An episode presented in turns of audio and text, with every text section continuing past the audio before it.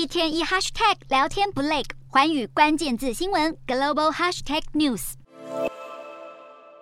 新冠肺炎疫情期间，从前被外国游客塞爆的热门景点变得十分冷清。如今日本重开国门，希望恢复从前的旅游盛况，相关业者干劲十足，摩拳擦掌，准备抢攻观光财。香根的温泉饭店业者积极在英文订房网站打广告，吸引外国游客的目光，表示已经看到外国订房明显回流。东京这间饭店的业者也表示，自从政府宣布将开放自由行，他们每天都能接到五到十件的外国游客订房。另外，也有不少受到疫情影响延后开幕的新旅馆，赶在国门重开之前开始营业。为了顺利和外国游客沟通，这间餐厅准备了外语菜单，只要拿出手机扫 QR code 就能选择英文或中文菜单。这间饭店则是加强训练员工的英语能力，让员工两两一组练习用英文接待客人，要让房客感到宾至如归。日本现在全力拼观光，期待趁着日元贬值，促进观光客的买气，提振日本经济。